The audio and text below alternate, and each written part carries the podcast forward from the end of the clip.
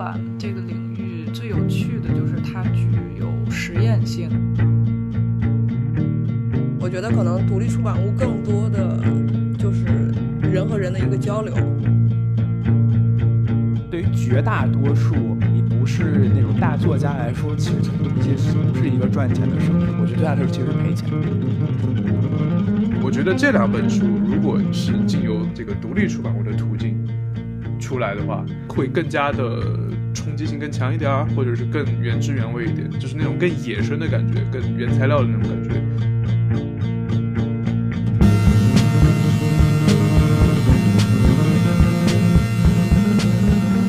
大家好，欢迎收听日间散步，我是梁福先。我是子睿，我是 Jackie，好，今天除了我们三个之外呢，还有一位嘉宾啊，他的名字叫韩老板。韩老板先给大家自我介绍一下吧。呃，Hello，大家好，我是韩老板。呃，这很很奇怪，这样这样介绍，就是你们因为 Q 了我的这个外号，好诚实一老板。对，对对对，因为我没有什么别称嘛，所以这样很奇怪。我我我可以侧面介绍一下，因为韩老板是我的朋友，然后也是我在国内的合伙人嘛。我们之所以叫他韩老板，是因为嗯，他是我们公司的 大老板。哎呀，我的天哪！他控制着他自己和我哇哦，两个员工，然后嗯，主要是做呃艺术类的商店啊，然后策划设计这货铺部分的，对杂货铺用他的话讲，所以我们会喊他叫韩老板。对对对，那今天我们请韩老板过来呢，主要是聊一个其实跟我们上一期有一点关系的内容。我们上期聊了很多书嘛，关于书的内容，那以及一些出版业的一些话题。然后我也没少骂人啊。那这期我们请来一位素质比我高很多的嘉宾来聊一聊相关的啊并没有我们今天聊的不只是书。不只是书，而是一个比较特别的一个嗯书的类别，它叫做独立出版物。呃，那相关的我们可能会聊一些，就是既然有出版物，就有这个独立的出版人，那以及相关的书展和艺术节，那我们可能会聊聊国内的和这个国外的，呃，这种跟书籍和出版物有关的书籍，这个书展和艺术节的这种不同点吧，或者是他们相互之间有什么联系啊，或者相互学习的地方。呃，那我们先请韩老板来聊看什么叫独立出版物啊，给我们一个定义吧。独立出版物其实是呃有两个板块，一个是 Zine，就是它的全称是 Z I N E，是一种独立出版物，然后它其实更偏向于手工感强的。不以盈利为目的的一个，算是一个书籍吧。但是这个它的，嗯，对，内容更偏向于表达。比如说，我们想表达一些概念、一些影像，或者是一些自己写的文字，都可以通过自己做书这件事情，把它简单的完成。那可能有的是写出来，有的是画出来，可能就是简单的用纸张把它做成一个类似像书的一个这样的一个小薄册子。这个叫 Zine，嗯，小杂志，对对对那不，就是手账吗？不是手账，它其实更像是自己去出的一个小杂志。对对对，它有一定自自己的，他他其实有自己的一个观点要说，就是这这个 Zine，对对对，就比如说我们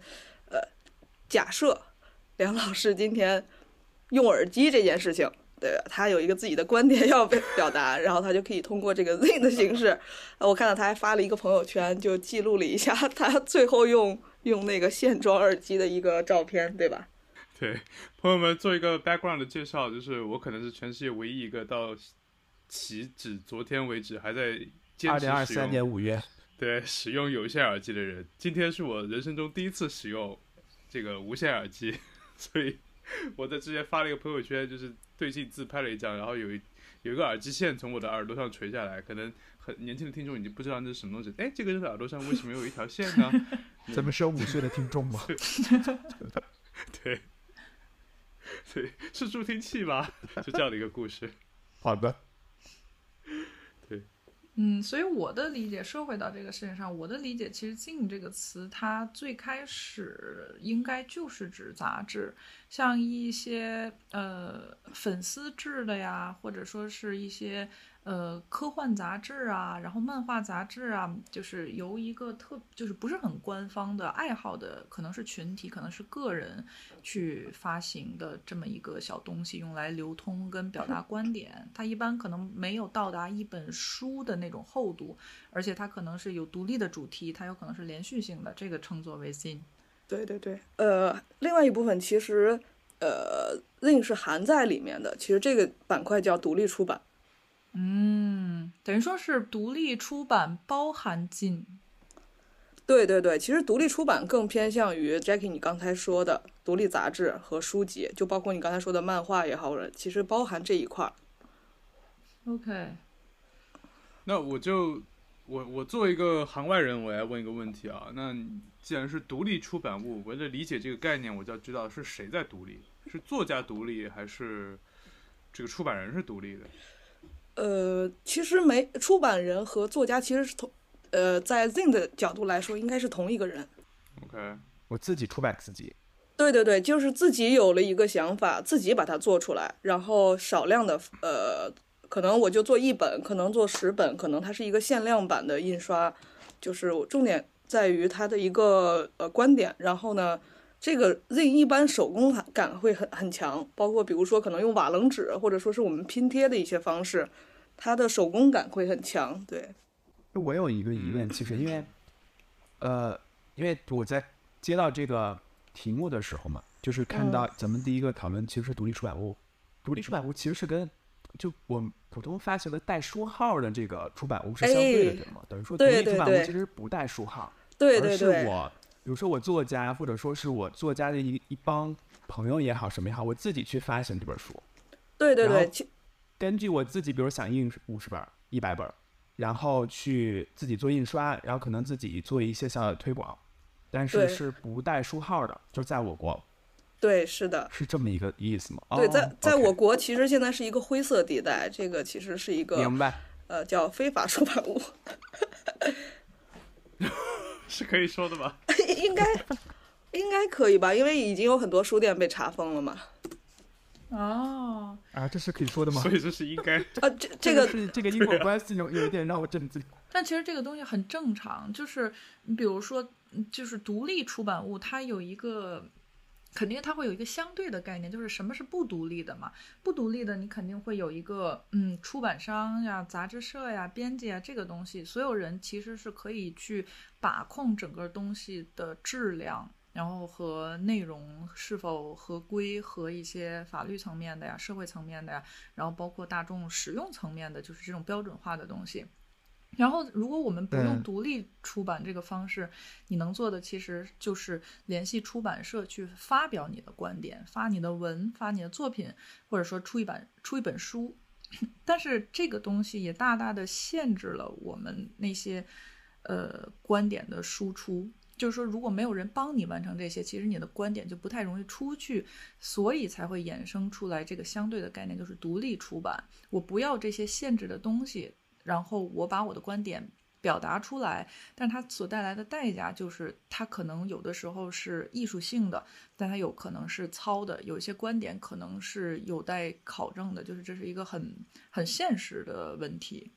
嗯，其实就是这样，就是我们传统的出版业。它本质上来讲是一个门槛，或者说一种审查制度。不管这个审查是由谁，呃，去主导的。当然，它最上面我们知道是那个大审查，对吧？但你每个出版人或者每个出版社，他自己有他的编辑、有选稿、有这个校对等等等等，所有这些其实都是一层一层的审查。嗯，那可能我理解的话，独立出版物就是它可以绕过这些审查，我自己去。呃，等于说给了我一个话语权，就是我不需要获得一个作者的身份，因为其实我们会想说啊，如果我要出一本书，就是即使到今天也是这样的，就是大家觉得哦，你在国内，呃，其实任何国家都是这样的，你能出一本书，出一本书，你有一个 title 是作者，你其实这个社会地位都是很不错的啊，这种感觉。那我觉得独立出版物它可能给所有人都有这样的一个机会，就是我可以不需要。呃，那么殚精竭虑的去变成一个作者，才能够在这个纸质的媒介上去表达的观点。我可以自己去做这件事情。哎，我其实可以分享一个小故事，因为我前段时间去趟希腊嘛，然后我在希腊有一个朋友，他是希腊人，然后他自己会写一些就是虚构的小说，然后我其实因为我之前完全不了解这个出版行业，我才知道就是他作为一个作者，他去联系这个出版就是出版商出版他自己写的书，他其实是要给出版商钱的，啊，对，是的，就他得给他多少多少万欧元，这样人家才会。给你是就是给你这本书上面发编辑，然后发这个出版的这个时间，包括影印，等于说其实对于绝大多数你不是那种大作家来说，其实这个东西是不是一个赚钱的生意？他可能对于你这个作者本身是一个，我觉得对他来说其实是赔钱，但是完成他的一个一个愿望吧。是这样，就像上一期我们有聊到，呃，这个因为书籍的装帧封面就是这个外形的东西，可能在法国跟在国，就对于一些外国人来说，他会觉得很惊奇，就是法国的书为什么做的这么简单，很像一个独立出版、自出版的一个东西。就是就是你你你说的这一个点，然后，但是我觉得它呃，就是还还有另外一个，就是除了我们表达观点的这一方面，其实整个出版的这个环节会用到很多的物料啊、人工啊、精力和时间的成本，所以当你需要。进入到一个出版环节的时候，就所有人都在衡量这一单我们能不能赚，能不能活下去。然后因为这个很重的成本放在那里，所以很多人会选择说，那我不如把所有的工作我自己来做，我也不找这种分发就是发行的渠道，我把钱省下来，我只做五十本。把我的观点表达就可以，你喜欢你就花一点钱买一下，你不喜欢就算了，因为我做的也不多，然后我只是用了自己的个人的时间精力而已。那韩老板在这个独立出版物这个 business 里面的身份是什么呢？呃，Jackie，这个你来说吧。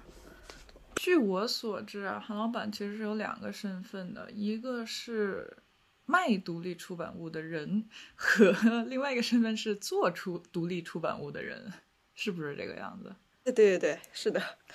哎，那我就有疑问了，就关于这两个身份，第一个是所谓卖独立出版物的人，嗯，就这个流程是等于说，呃，韩老板这边先就是买过来一些呃独立的一些出版书籍，然后去卖，还是就是你你这个整个的一个商业模型是什么样的？其实是这样，就是因为有很多像个人的或者是小团体，他们会自己做成这样的书，但是其实国内没有这样的销售渠道。他们就算做出来之后，呃，就算靠着自己的，对对对，他们做着做这个，因为其实 Zing 其实挺贵的，可能呃，我不知道你们了了不了解，嗯，三比如说三十多页 A 五尺寸的一个骑马钉装帧的书籍，大概在书展上可能要。售价在五四十到五十左右啊，好便宜啊！呃，它其实是很贵的，相对于一本很厚的书籍。如果你们上一期聊到书籍的价格的话，应该是算是可能它至少在十倍以上的价格，它的那个呃性价比来说，对，因为就几十页嘛，其实很薄，很薄。呃，所以我们其实是更偏向于，其实是一个平台，我们做了收集了很多这样的书籍，有的他们是个人，有的是团体。我们提供这样的一个平台，因为呃，店里有很多的画作，包括艺术家书这块儿，所以把他们的作品就可以放放出来，然后这样提供一个小的平台吧。哦，对对对。哎，那咱们这个定价是按照等于说基本上基于它的这个印印刷成本来定价，还是？这个定价其实现在在市场上很乱，就是现在就是在书展上，就是呃，Jackie 也见到过，就是非常的混乱。因为前期其实这个在国外做的很好，他们嗯做的无论是质量还是内容，其实都要高一些。国内也有很优质的一些呃做 Z 的人，但是现在也浑水摸鱼了一些，就是非常差的一些，但是很自信，他们的售价其实挺挺。对，挺吓人的。对，但其实还是我会有，就对价格这个东西，我还是有这种感觉，就是，呃，即便可能韩老板说这个东西的价格已经很惊人了，然后你刚刚说四十多块钱，对吧？感觉你换到放到欧洲市场，它来说，它也是一个非常低廉的价格，嗯，甚至还不如一本你批量发售的，因为你其实其实从商业的角度来想，说我批量生产的一个东西，它的价格、它的成本肯定是比这种所谓精品的或者是小批量的，对吧？你可能是进印个几十册这样的东西，肯定那批量的东西是会更便宜的。但是像国内做这种独立出版物，它其实你不管说开模或者什么东西啊。诶，没有开模这件事情啊，反正就这种，因为它的成本是高的嘛，其实因为你量小，对，很高其实，但它的价格依然，依然你放到你放到欧洲来讲的话，它还是一个很低的价格。你欧洲一本书，你随便买一本书也是你放到国内换成人民币差不多一两百块钱了，嗯，对吧？我觉得不能这么换，因为首先这个它的这个就是叫什么，你就经济发展差距其实是有的嘛。就欧洲大人均四五万欧元，我国大概一万多一万多美元吧，然后其次就是欧洲的出版书籍本身就是偏贵的。如果我国的这种，比如说几十页的出版物，其实是相对来说可能就十几二十，但是它因为是可能独立出版物，它本身没有这种批量复制、批量印刷的这个优势，它其实定四五十，我觉得在国内啊算是一个不是一个特别低的价格。嗯，我考虑这个问题的时候。有一个角度就是，我们不光要考虑这个东西从物料上是值多少钱，还要去考虑它的内容值多少钱。其实这个才是衡量一本书、一个独立或者不独立出版物的一个很重要的标准。就是像我们上期聊到，嗯，一个真正的一个写作者，他投入的时间精力做了一个很好的内容，他经过了层层的审核，然后加上呃物料啊、设计啊、编辑啊的所有的这个东西，可能在打折的时候也就是十几二十块钱，你就可以买到你厚厚的一小本了。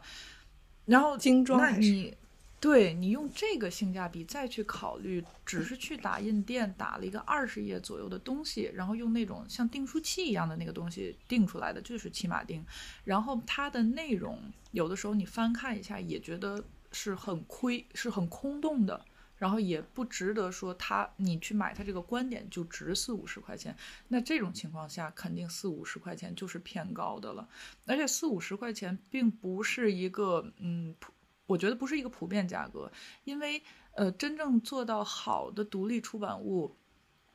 我是可以接受一两百一一两百块钱人民币去买它的，但是那个是取决于它的内容。内容如果说对质量对四五十块钱，如果你翻看里面就是完全空洞，可能连形式感都没有的话，那这它就是卖四五块钱，我都觉得有点过分。其实还是取决于它的内容，内容本身。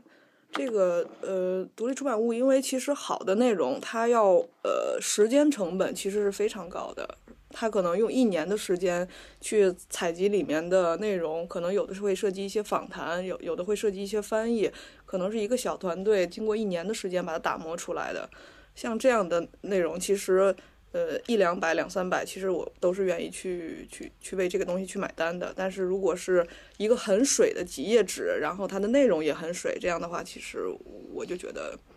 好了嘛，可不可以给我们一些呃例子？就是为什么除了就是我要进入这个所谓正规的出版业，我有一定门槛之外，那呃，就是独立出版物的内容方面和所谓的非独立出版物，就是我们传统的出版物，它在内容上。有什么比较大的区别呢？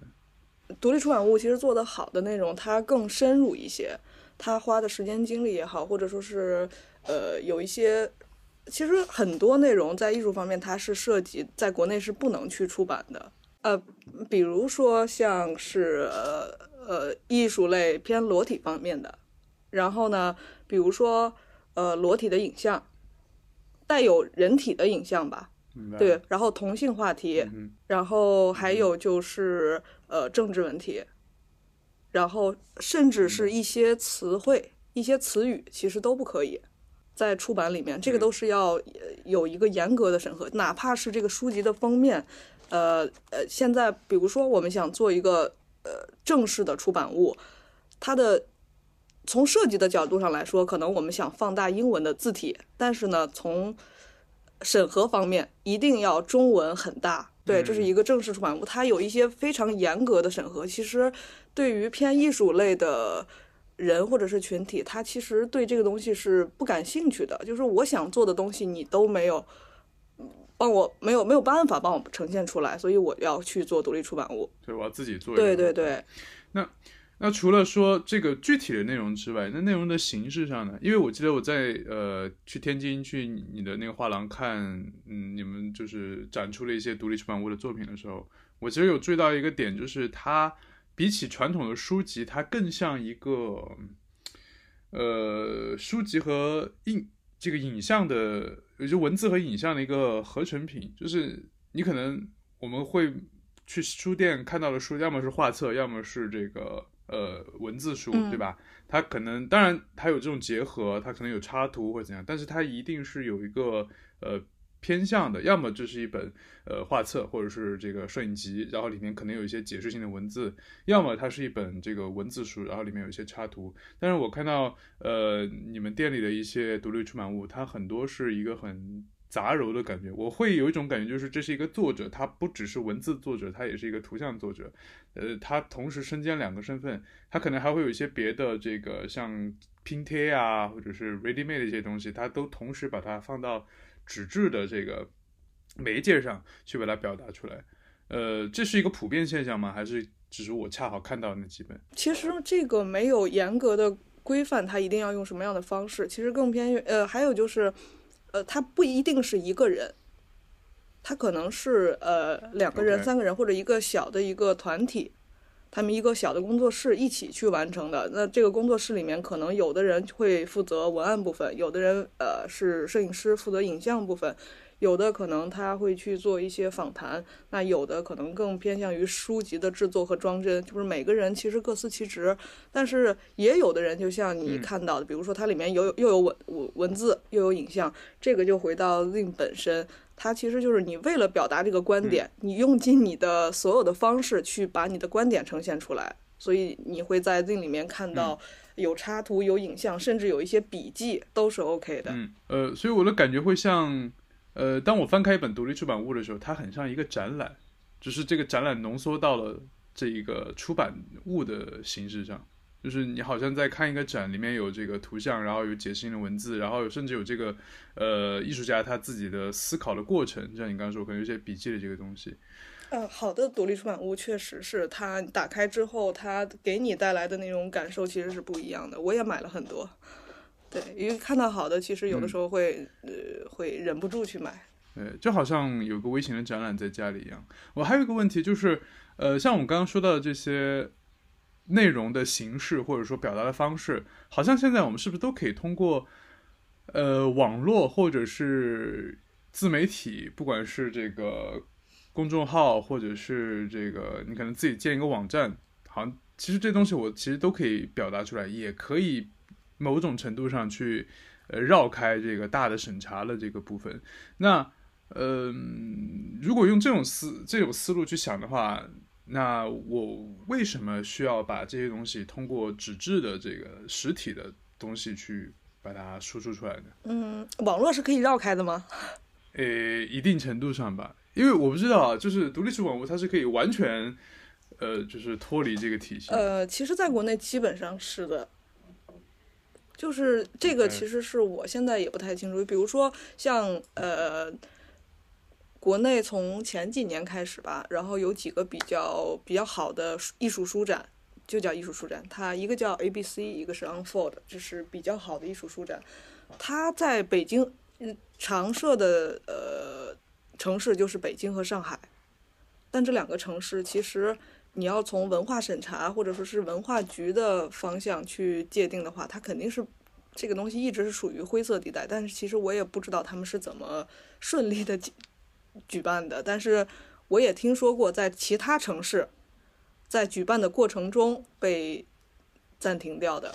所以我不这个就是我我现在还不太清楚的地方。对，但是它这样的一个展会其实提供了很好的一个平台。因为呃，这样的一个书展，其实人会非常非常多，他们愿意花两个小时在外面排队去进，然后一到下午四五点的时候，基本上都停止售票了。呃，对，我记得 A B C 书展那阵，很多播客都在聊这个事情，小红书上也可以看到很多相关的这个呃帖子。对对对，它的频率其实是不高的，它的频率呃举办的频率很低，一年可能一次到两次这样。所以大家做书的、做独立书书籍的人都会聚集在那两天，在这样的城市去参与这样的书展。那现在我们对独立出版物有个大概的印象了啊，就是它是一个什么样的东西。那这个时候韩老板可不可以给我们一些你觉得呃印象深刻的？它不一定是好的，也可能是坏的啊，就是你可以稍微的去匿名处理一下，有没有一些你觉得呃让人觉得 shocking 的独立出版物的例子？坏的我真的记不住，不是不想说。呃，好的其实有几个，好的倒是有几个。我觉呃，我我一直有买的，其实有一个是叫 Demo，一个北京的工作室做的。对对对，偏向就是他们一年只出一本书，他们不是手工书啊，他们是通过印刷工厂去完成，但是很厚的一本，大概 A 五的尺寸。然后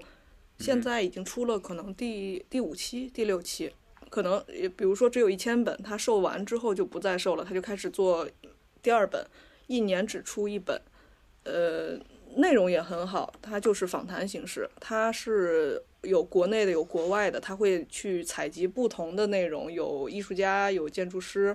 然后有一些艺术从业者，然后去采集这样的声音，然后把它编辑成文字，然后校对翻译，呃，挺内容很好的一本书，所以它比较像一个年刊这种感觉。嗯，它但是年刊，可以理解为年刊，但它其实没有那么规律，它毕竟还是一个比较私人的一个小工作室。OK，也就是它其实并没有太多的这种时效性，对吧？比如说因为年刊，你可能说我今年遇到一些什么事情，一些热点什么的，但它并没有在呃这方面去讲太多，它只是说我每一年。大概的这个对对对，他每年大概我会出一本，嗯，但是具体时间其实不太清楚。呃，我这样我会想到有一个杂志叫《B Magazine》，你没有听过这个啊，知道。啊，这个我不知道它算是什么样的呃一个体系，因为它好像跟传统的那种杂志社也不太一样。它不是说我每一年或者每个月或者每个季度出，它是。好像是根据它，因为它是一个专门做 brand 做这个呃品牌的一个杂志嘛，比如说 Le Mer 啊或者 Isop 这些牌子，呃，它像是一个，你说它杂志也是杂志，你说它是一个单纯的书也好，呃，它是按专题啊，不是按这个季度来出的，这个它这种东西算是独立出版。嗯，其实不算，呃呃呃，从独立出版的话，它它应该算是独立出版，但是它不算是 Z。呃，我接下来可能就想问问韩老板有没有什么这个比较好的独立出版物的机构，因为你刚刚说是一些小团体嘛，对吧？或者是一些你觉得很好的独立出版人，因为刚刚说了一些呃。这个出版物本身，那接下来你可能会有一些就所谓厂牌的这个东西。其实国内有几个做影像做的不错的，呃，比如说呃假杂志，它叫假杂志，对对对，就是真假的假杂志，然后可以从公众号都可以搜得到。他们是一个呃做书的一个平台，从制作然后到印刷都是自己完成。他们的模式有一点像他们签约艺术家这样的模式，他们发现优质的内容，对对对，把它挖掘出来，然后把它做成书。嗯，我觉得如果提到假杂志的话，它其实呃就会变成一个中间身份了。因为刚才我们最早的时候说，呃，可能独立出版是一个不就是受限相对来讲比较小的一种方式。呃，那最直观的给人留下印象就是它可以讨，就是不再去考虑，就是比如说版号啊，然后合规啊这些东西，然后但是实际上。有一部分的呃，现在的这个创作者，包括独立出版的这个团体，它是包含一部分带版号的产品的，就是它是符合这个标准的，它也可以进入到真正的呃不独立的出版，就是正规的出版的那个售卖渠道，比如说呃书店啊、商场啊，然后网网络的那种，比如京东啊什么的，都是没有问题的。对对对。他可能有的是在国外可以去售卖，他拿的可能是香港或者是其他国家的书号。哎，我其实有一个问题，就是，呃，刚韩老板说你有两个身份嘛，一个是负，就是帮忙去售卖这个，呃，独立出版物；第二个就是你说你，啊，也会去做这个独立出版人，那你的主要工作是什么呢？因为我其实是一个完全外行，但是我还是挺好奇的。呃，这个其实是有，也是分两块，一块是可能我是辅助完成，我只是在呃印刷方向，比如说已经呃艺术家艺术家书其实也是独立出版物的一块儿，嗯艺术家画册这么理解可能比较清清晰一些。比如说呃有一个艺一个艺术家，他有自己呃完善的一些作品，他可能做了一些展览，包括一些。呃，有一些策展人写的一些文字，我们把它整理成册，然后这样其实是比较清晰的介绍了一个艺术家的一个，包括一些他的可能创作的一些过程，我们把它都整整合在这本书里面。然后我其实是参与了后边制作的一个部分。对，这是第一个。第二个就是说我可我们可能比如说有一些自己的想法，当我们比如说。呃，我们想出一些自己的东西，有一些我们也想表达一些，因为我们其实是介于商店和就中间中间人吧，算是，因为我们接触的是艺术家，上面是艺术家，下面是可能大众群体，我们更偏向于一个平台，对，然后介于这个立场，我们想做一些呃内容的书，然后我们会发起一些话题。然后去去把它整理，然后再出成书。这个跟可能有的跟艺术家有关，可能有的就没有关系，可能偏向于设计或者是影像。嗯，我觉得可以举一个例子，因为韩老板，你最近应该是刚出了一本独立出版物吧？你可以给我们讲讲这个东西吗？呃，对对对，最近嗯，我确实出了一本叫《香港地》的一本出版物，然后呃这两天才刚刚完成。它其实是我个人的一个东西，就是我在香港待了，就是反复往返吧，就是五年期间拍摄的一些香港本土的一些影像类的东西，所以我把它整理了一下，因为它其实介于疫情前的一个阶段，然后呃，所以我把它整理了，作为我这段时间的一个呃一个整合吧，我把它成出了一本影像集，然后这两天刚出出来。它其实就是一个，它也是我们出的，但是可能偏向于我个人这样。那你这个书里面，除了比如说我们要用纸把你拍的每一个照片印出来，然后装订成册，它会有其他的东西吗？文字啊，然后设计的层面啊，或者加进去的一些小的 idea 之类的。嗯，这个你要从我个人来说，肯定是我还出了一个别册，它就是偏向于设计的。我把里面香港可能有一些标识全都提炼出来，然后做了一个。偏向于设计的别册，这个就是呃个人化的一些东西吧，算是。嗯，我看到你还做了一个不知道是赠品还是什么的一个小扇子，然后那个扇子我一开始看到照片的时候，其实以为它是一个禁止通行的路牌儿。我当时就是我直直接看到图片的时候，其实我没有理解是它是。这个出版物本身的一部分，以及它是一个扇子，所以我看到照片的时候，我还在想说，哎，怎么香港的路牌这么小？它是给谁用的？对，因为我我很喜欢拍各种的路牌和标识，包括地上的一些标识，包括文字，所以我有一天看到一个扇子这样的形状的时候，我觉得 和我的这个突然很像，所以我就。突发奇想，把它做成了一个扇子的形状，误导了很多人，是吗？就是不只有我这个样子，也有人会想，怎么会有那么小的路牌吗？对对对，你通过这个独立出版物的这个创作者的这个身份去考虑这个的话，你的这个香港地的这个呃出版物。它不仅仅是我们传统意义上认为的一本书，等于说你还加入了像你说的充满设计感的一个别册，然后这样的一个提炼，再加上那个路牌扇子，它其实是整个呃这个独立出版最后完整的一套东西。我觉得这个也是跟我们从书店里可以买到的那些正式出版的一个挺大的区别。嗯，对，就是很个人化，就是我想怎么出，它就可以怎么出，对吧？没有人可以限制。嗯，对。还有很多媒体，哎，那我就有一个问题了，就是你这两个身份之间会不会有什么冲突？当然不是说同时啊，比如说你刚刚说你自己做了一个很个人的东西，然后你可以说我想怎么出就怎么出，我可以加一个扇子，加一个这个别册，我就想可以加。那或者说你呃你在帮别人做，你作为这个独立出版人在帮别人做这个东西的时候，呃，你是不是又成了一个类似编辑一样的身份啊？嗯，我在帮别人出的时候，呃，编辑其实更更偏向于 Jackie 的角色。你们两位的分工是什么样的呢？呃，嗯这个还真的。老板赚钱，Jackie 跑。有有一哎呀，点这样就太好了。对，这样就太好了，就是有有钱拿嘛。反正这就是一个很残忍的现实，就是你做这些东西真的是不太来钱。然后就是如果把我们两个算成一个独立出版团体、这工作室的这样的一个角度的话，呃，就是我觉得刚才你提的那个核心问题是，因为前面我们说有些东西什么都加。然后反而会让我们觉得不值这个钱。那我们其实也什么都加，那为什么我们就觉得它 OK 呢？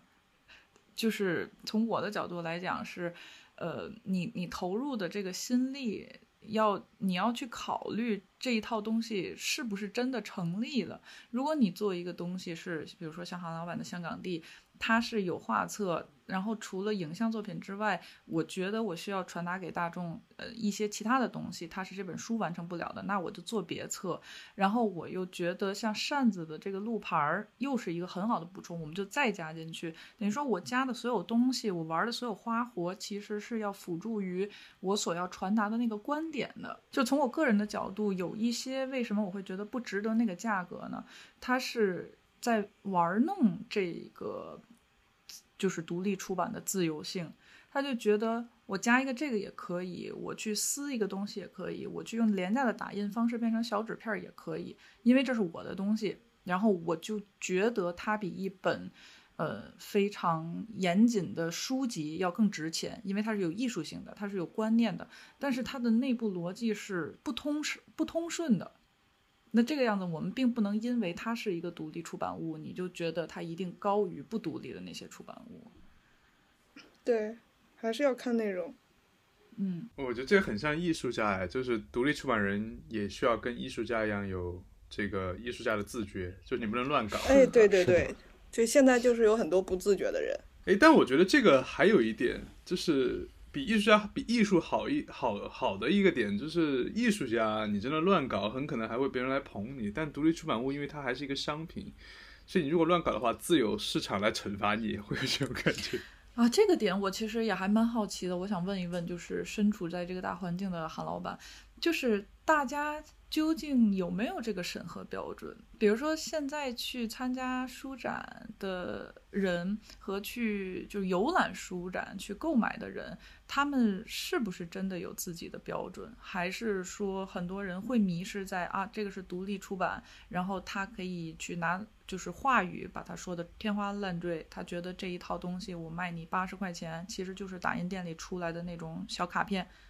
呃，就是 A 4纸裁的，然后因为这是我的一个创作，我是所谓的艺术家，然后大家就觉得像被洗脑一样的去买它。这个其实我我我太想说了，就是我也不懂了，我 这就是现在鱼龙混杂的这个书展上，有些真东西真我真我是真的看不懂了。然后呃，这个呃，我可以再再呃报一个点出来，就是介于我的不懂，然后我们在两年前还嘲讽了一下这个书展，就是我们做了一本出版物，然后他其这个 J Jackie 这个可以聊吧？我无所谓，老板都说可以聊，那肯定就可以聊。他嗯，我觉得不能算，就是有一点就是我们搞不懂到底什么才是独立出版物，什么才是 Zin 所以我们当时其实嗯也听到了身边很多的人为了一场书展，可能提前三天去赶制了一本出版物，这样的事情非常多，就是为了参加每年一次两次的这样的书展。呃，提前三天去把一些东西赶出来，无论是从文字还是里面的内容也好。然后当时我其实呃深陷其中，我不太懂了。其实我们当时的状态是非常认真的，真的很想出出一出出一本好的出版物这样。但是看到这样的现状，然后大家还而且观众也好，顾客也好，呃，购买欲还是很强的。他们我听到了背后的故事，就是他们是赶出来的。但是我又看到了眼前的事情是，顾客在疯狂的消费，所以我就不明白，就是到底是哪里有问题。所以我们也做了一个这样的事情。当然，那个东西已经现在没有了啊，就是我们当时临时的一个一个小小小小创意，就是我们也很快速的做了一本这样的出版物出来。你可以可以跟大家讲讲这个小创意吗？后面的事情 Jackie 参与了，然后 Jackie 来说吧，我说的太多就不太好了。你现在是在甩锅吗？是甩到我身上？我尽量把这个事儿说圆了，因为我觉得我们做这个我我我觉得这样从哪个角对对对度看，而且你要把你现场制作的那个事情，包括我们的那个包装，你也要讲清楚啊。嗯，我觉得那个应该归为一个行为艺术吧，就是像韩老板刚才说的，他以就是我们眼见这个状况的发生，就是认真去做，本来是我们的一个标准，后来发现大家就是为了呃出而出，就是未经打磨的一个随便的什么东西，结果大家就竟竟然真正。就去买了，所以我们做这个东西的初衷就是我们要做一个像垃圾一样的东西，然后看看大众是不是会去买单这个东西。最初呢是找了一个在法国的朋友，然后我说你家里有没有什么废料？然后他说有，反正就给我拼了拼，然后去这哦，这个这个我也知道这个。废料呢，其实嗯，就是大概就花了几个小时的时间吧。他把家里的一些包装啊，然后呃报纸啊，然后小票啊、地铁票啊，就是我相信每个人家里，如果你翻一翻，其实都有很多这种东西。然后把它整理起来，扫描，扫描完了之后就打个包，就是发给我。然后这些东西我看完了，就觉得 OK，那基础的素材有了，我就把它印出来。印完了之后呢，就就觉得印一个大张呢不好看，我就把它给剪了，就是使那个图像就更加的碎片化。剪完了之后，我们最开始还有一个惯性思维，就是说，那你必须要有装帧啊，装帧我们用什么方法呀，什么纸啊之类的。然后后来就想，我们做这事儿的初衷就是要去做废物，那怎么办？就没有装帧，然后挑随便哪个打印店都能找到的那种发黄的纸，然后裁裁完了的这样的一一一一叠小纸片儿，然后给它加一个包装，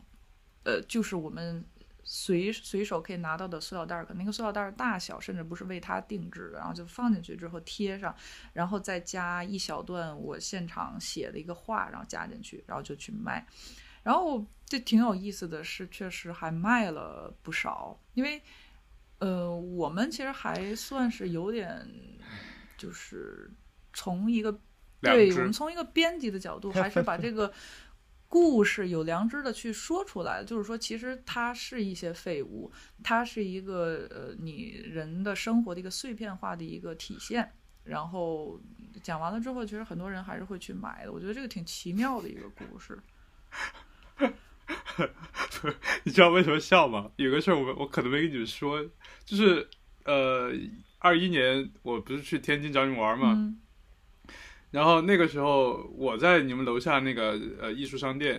然后杭老板不是在哪儿？你在楼上做办你的策办你的展做你的是我的，员工吗？然后我就在上面待着，然后有有个员工在，然后我是在那个货架旁边，我在那翻着呢嘛，然后呃有两个女生就进来了。然后他可能估计，因为他可能看我在跟有时候跟店员说话什么的，然后他以为我也是员工，然后他就在那翻，然后就翻到那个了，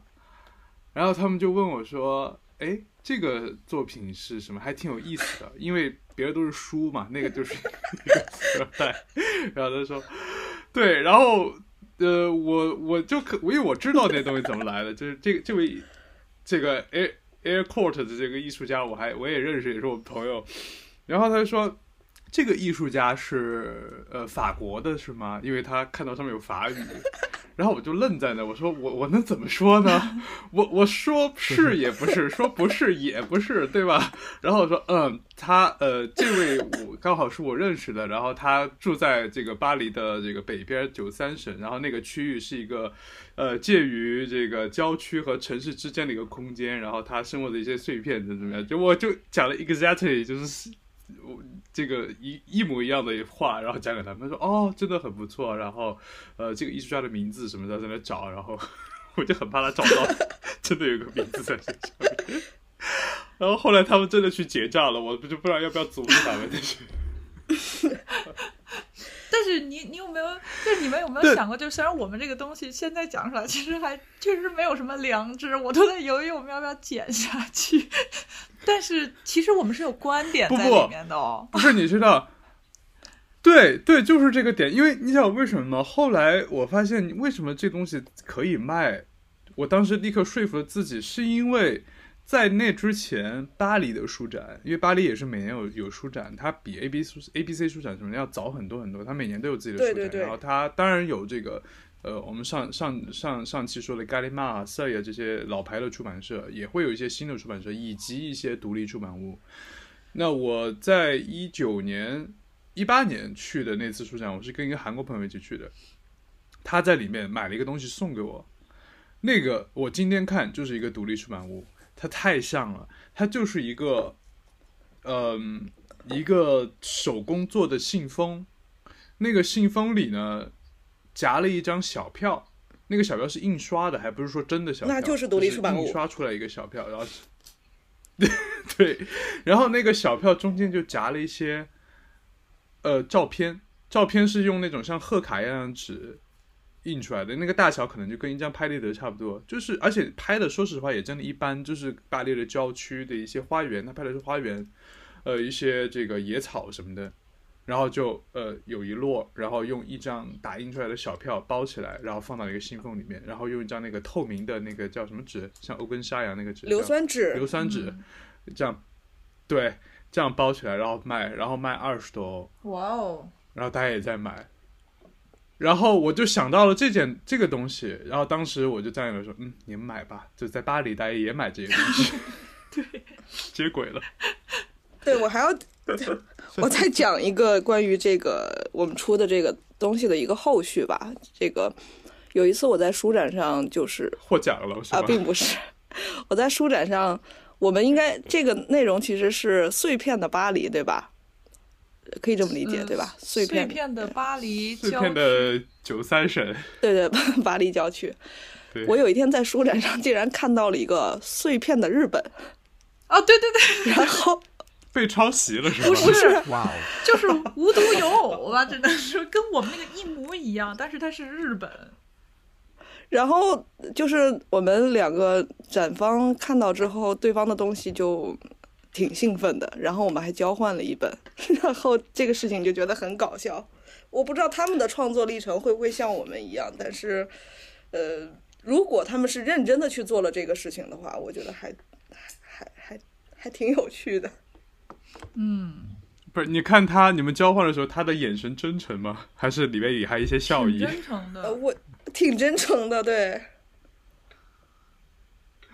嗯。对，我觉得这个东西其实你把它放到这个当代语境来讲，就当代的很多东西其实都是这样的。你只要，其实就是 ready made 嘛，就是现成品嘛，对吧？你如果说，如果你说你质疑这样的一个东西，它应不应该把它当成艺术品或者是一个艺术商品来卖，那你就去质疑达达主义的那些东西，它能不能被叫做艺术品？我觉得这是当代的一个特色，就是 能够从这些，呃，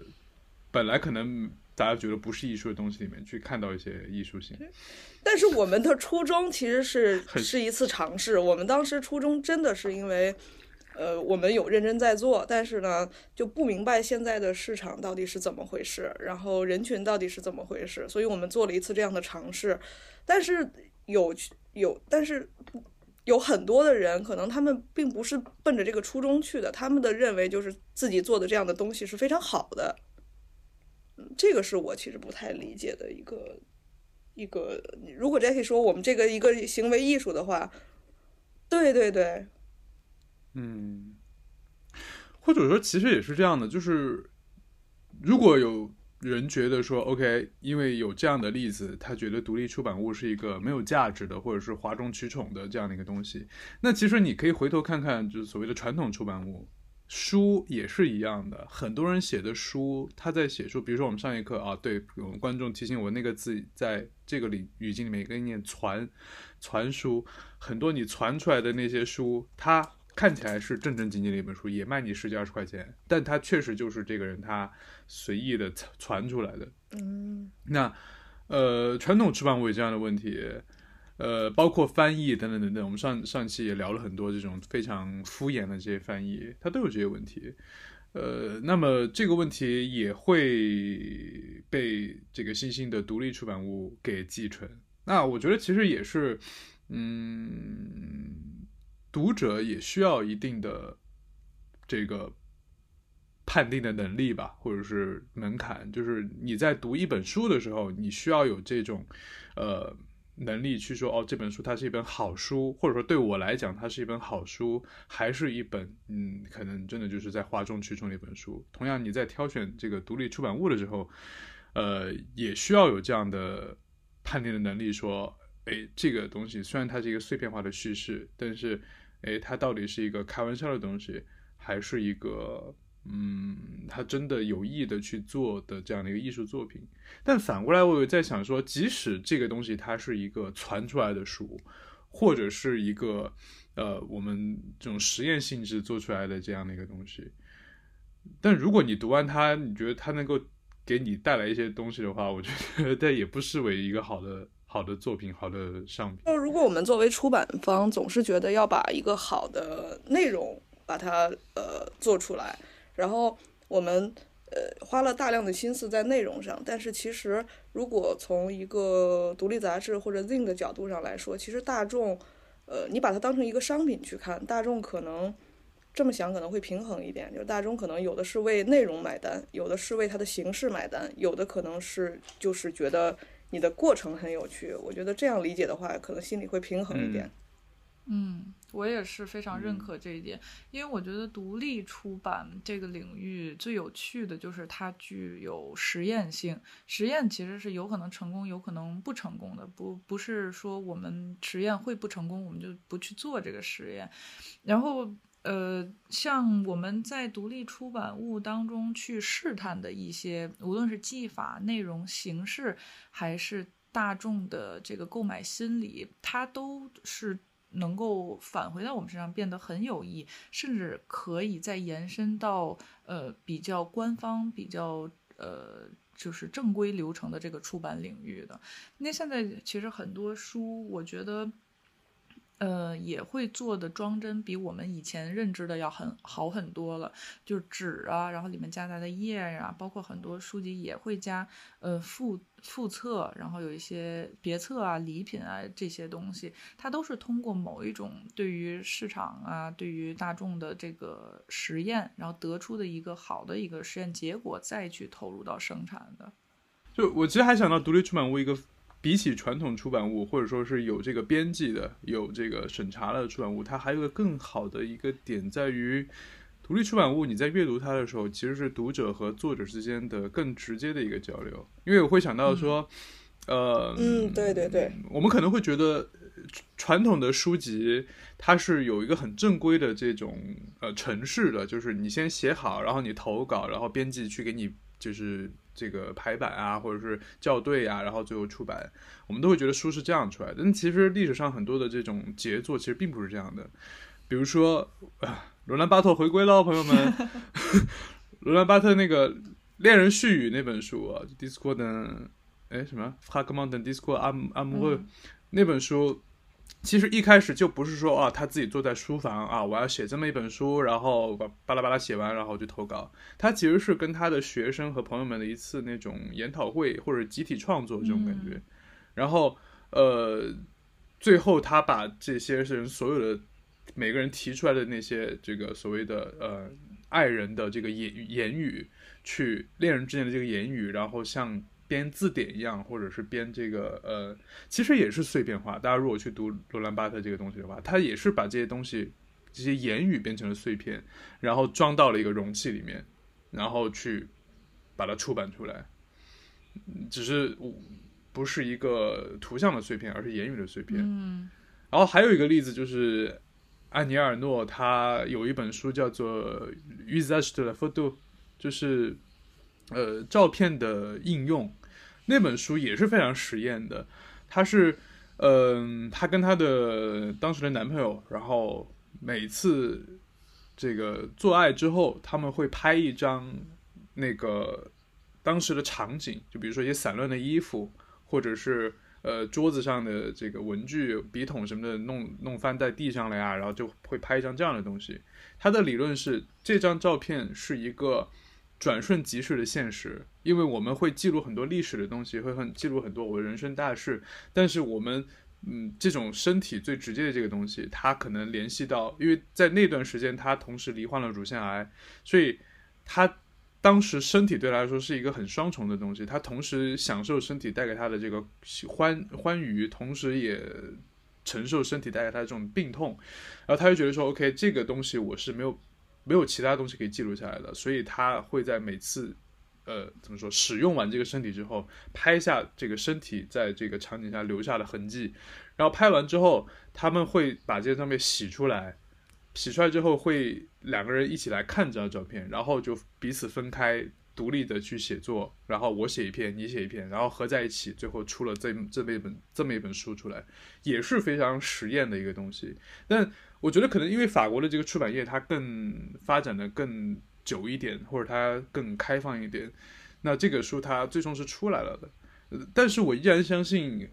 它是有编辑的。有这个校对的，它肯定是也会有一些删改的。我觉得这两本书如果是经由这个独立出版物的途径出来的话，可能会比现在这个由咖喱玛哈这几个出版社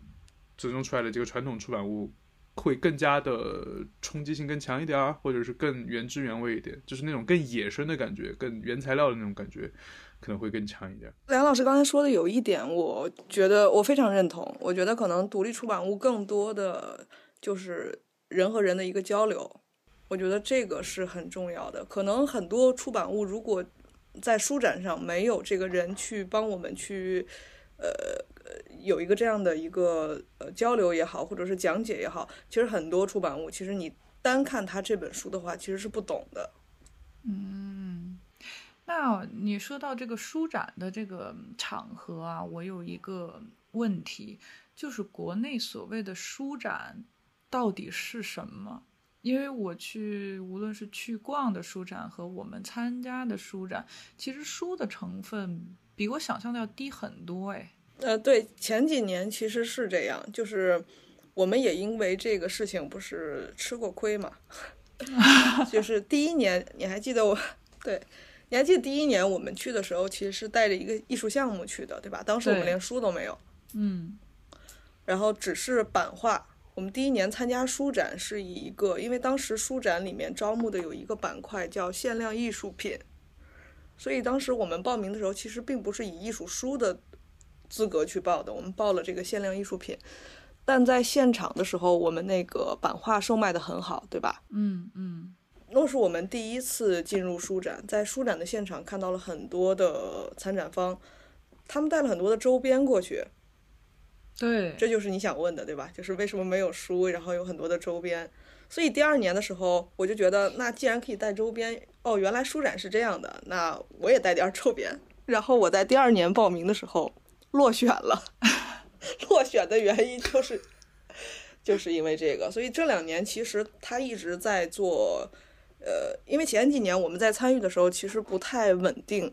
就非常的混乱。那时候国内也刚刚开始做，这两年他一直在做提纯的这样的一个工序，就是现在要求书籍要占到百分之八十以上，然后现场有人去审核啊，或者说是有人去检查这样，但是还是会有很多的周边。嗯，那很好哎，但是他其实后来对，就是在于这件事情的解决方案，我觉得有有就是分出来一个新的东西，就是现在可能称作为艺术节吧。因为最初的书展它是周边啊、创作者啊，它都融在里面的。后来像这个书籍提纯的这个行为出现之后。呃，其实中国还是有大量的创作者，他是基于插画呀、产品啊，或者说这种诗啊的，就是很杂项的自我抒发的，所以又会衍生出一个书，就是艺术节这个东西。呃，就是国内的艺术节会不会有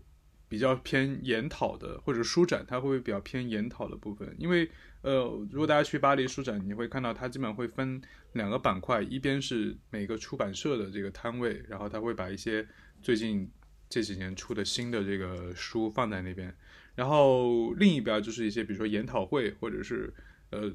读者和这个作者的见面会。然后他也会就是随时有一些讲座，你可以随时去看。有一些非常，如果放在国内就是所谓大牌作家，你看在法国，大家也不会这么说，就是有一些很有名的作家，就是很平易近人，在那边跟人聊天或者什么的。我觉得这种书展或者是各种，呃，我们刚刚说的，就是巴黎有咖啡节，也有这个这些东西，它更像是一种从业者之间的这个研讨会、交流会这样的一个东西。商业其实是在比较或者零售哈，可能是在比较呃次要的这个部分。但是我虽然我没有去过国内的这个书展，但是我通过社交网络的观察看来，好像呃零售这方面是不是更加重要一点？对，它其实都是零售，但是好的书展它确实有这几个板块，比如说你刚才说的呃研讨会、分享会，嗯，好的书展它也有这些，它会比如说包括。在有一些小的工作坊，它会在书展期间安排一些档期，然后去做教你做一本手工书，然后或者会邀请一些呃人过来去做分享会，然后包括印刷印刷，比如说一些纸商专做印刷的，然后来解答一些问题，然后也呃给大家分享一些纸样。其实好的书展上是有这些的。艺术节现在其实是因为大家现在对艺术比较。呃，关注度比较高，无论是商场也好，地产也好，他们会用这样的点去在短时间内得到很大的曝光量，所以呢，他们会去做艺术节。那我这个地方一旦有了艺术节，它会在这几天聚集大量的人气，然后无论是小红书也好，微博也好，大家都会去通过一些方式去转发、去分享，得到一个曝光，然后呢，大家来打打卡。这个地产就做的是这样的事情，然后他们流量。对流量和盈利，但你觉得现在国内的你参与的这些艺术节怎样呢？就是你如果评论一下的话，嗯，我觉得呃从不同的角度吧，如果你只是为了 为了呃体验一下或者玩一下，或者说是呃，我觉得可以去看，但是呃里面因为艺术节的水平高低。差距很大，所以我觉得这个还需要观众自己去摘自己喜欢的东西。确实会有一些好的，你不能说完全的否定这一个艺术节。它可能艺术节大部分其实是商业嘛，但是他们就是为了赚钱，但是不妨碍里面有很多不错的展商或者不错的内容。呃，我想要回到这个我们说的这个独立出版这个行业的一个事情，因为我有一个问题，就像上期我们有聊过出版物、出版业的人的生存现状，那在这个独立出版物的这个领域里，现在这些独立出版人，然后这些作者，他们是怎样的一个生存现状呢？嗯，这个我我没有一个严格的数据，但是我可以从一些小道消息。来分享一下，就喜欢听这个。对，呃，有的人呢，他呃，他就想完成，就是非常的认内容的这些人，他们可能有的就是为了我把这本书好好的做出来，其实不以盈利为为目的。这其实这个是 Zing 的一个初衷嘛。呃，我刚开始的时候也讲了。他为了出这本书，他可能一本书的成本，我举个例子啊，一本书的成本可能是一百二十块，他做出这本书，他可能只要他只卖一百五十块，嗯，对，然后他还要去花，呃，比如说时间，然后呃，我们报名书展是要有参展费的嘛，几千块，它也不便宜，然后包括差旅，嗯，差旅，对。对对对，其实是很高的一笔成本。呃，你要说他这件事情是盈利的，其实嗯不盈利，就是他其实有的可能都会去亏损的去做这件事情。他可能想做的就是把我的内容传递出来，让更多的人呃就认识到这本书，认识到我这个人是有一个这样的目的。呃，这是一部分群体，还有一部分群体呢，就是嗯 呃，我听说的啊。就是一本一年出一本书，呃，然后一年赚一百万。哇哦，这这可以展开讲讲吗？我我这个我我我我不太好说的，因为他现在太火了，我不太敢说他的名字。没有，我们给你逼掉，逼掉。呃，对，他们是做一本，其实是从前年吧才开始做的这个刊物，然后呃，他们其实整个的内容其实都不是他们来做的，他们只是去出版了这件事情，他们去呃找人去写，找人去翻译，找人去校对，所有的事情都是。比如说，我找梁老师去写了一段文字，我付了梁老师稿费。呃，我找 Jackie 去拍了影像。真的吗？什么时候？我找 Jackie 去拍了影像，然后呃，我付了 Jackie 的图像的这个费用。我找子睿去帮我翻译，然后付了这个翻译的费用。我把它整合成一本书，就这样的一本书，一年可以赚一百万。嗯，那他们其实相当于独立出版社了。嗯，对。他们是做产品的人，这不就是传书吗？但是我觉得也不算是传吧，就是其实，在每一个呃创作的那个身份里面，比如说写字的人，假设他请梁福歇去写文字，梁福歇其实还是把文字好好的给到他，但他别的心他不操了。然后我呢，可能就好好的把图给到他，然后他以出版社的独立出版社的这个身份，把这个东西以一个商品视角、一个产品视角去把它做出来。然后把它也是对对对做了一个卖，对，等于相当于做了一个新品牌，但是它其实它的优势在于它选人，嗯，无论他是呃怎么去，其实他的眼光其实是独到的，无论他选的拍拍图像的人，然后翻译的人也好，文字的人，就恰恰促成了这本书的一个非常好的售卖。嗯，所以它的品质还是 OK 的，对，品质是很好的。那那些真的非常独立的独立出版人呢？就是自己去做，然后做一本小的进啊，然后可能就是在打印店印刷呀，然后可能会再加一些自己的小手工啊、小插画这种。他们的生存现状如何呢？据你了解，嗯，据我了解的话，有一部分人有自己的工作，把这个当成是一个业余的事情去做。嗯，然后还有一部分人呢是以这个为生的。嗯，是可以的吗？呃，当然，他们要出很大的周边，很大量的周边。OK，他们会把这个参加书展和艺术节作为，或者是市集，就是跑全国各地的去跑这样的呃小的活动，无论是什么活动，作为他们的工作。嗯，这么理解，我觉得可能比较恰当。嗯，所以说他们即使是一个独立出版人的这样的一个身份，但是他的呃收入来源并不在这个独立出版物上，而是为独立出版物去配一些可能相关、可能不相关的一些周边，比如说呃小发卡呀、小画片儿啊什么之类的这些东西，小蜡烛啊等等的。对，嗯，从比如说我们做商店这么多年，从这个数据来说的吧，来说买周边的人远远大于独立出版物的人，嗯嗯，一百比一的比例吧。OK，那我们今天就先聊到这了。梁老师今天没有骂人，我没有骂人吗？对呀，觉得很可惜。要不结尾来一段吧，让我爽一下。啊，对，因为那个韩老板他不太好来参与这次聊天的初衷就是想听梁福先骂人。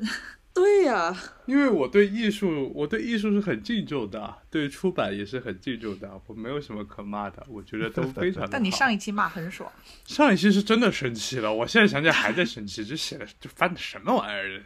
哎，但是呢，这一期因为我觉得，主要是立了 flag，因因为我。不是，因为我骂人的一个原则是，这个东西我真的要非常非常了解，我要骂之有物，就是我从来不骂我不了解的东西。比如说独立出版物，我可能只是稍稍的涉猎了一些，我看了一些，有一些虽然我觉得莫名其妙，但是我还有一个一个保留意见，就是可会不会是我自己太笨，不知道他在说什么。对，但是我之前骂的那些，就是真的，我知道，我了解他问题在哪儿，我才会真的去说他。那水果也不是骂了，就是一些批评。对，OK，反正因为我觉得独立出版物是一个很新的东西，然后即使在出版界，在图书界，呃，就像很多新的东西一样，它都需要一点时间去自己对自己进行一些修改和升级的东西。那呃，我希望大家可以把更多的这个消费的这个呃份额或者预算放到这些可能比较偏精神、偏这个呃形而上的一些东西上面，因为也需要给这些行业一些发展的空间，所以鼓励大家去消消费独立出版物。但是还是啊，你需要有一点自己的这个呃鉴别的能力，不要被这些诶。居心叵测的 独立出版人 给忽悠了啊！当然，他不是所有都这样，但总会有一些的啊。比如说这个，比如说我跟韩老板，我们已经没有在卖了吧。对，该卖还是要卖的啊，懂。呃，好，那大家就聊到这了。如果大家对我们有什么批评意见，欢迎大家写留言啊，告诉我们，在留言里面骂我们啊。如果觉得聊还不错，哦，对，哎，前两天小宇宙邀请我们开通了赞赏，哎，对，所以我们现在是赛博卖艺，因为他也一键三连吧，什么都别说了。对，因为赛对赛博卖艺，因为他。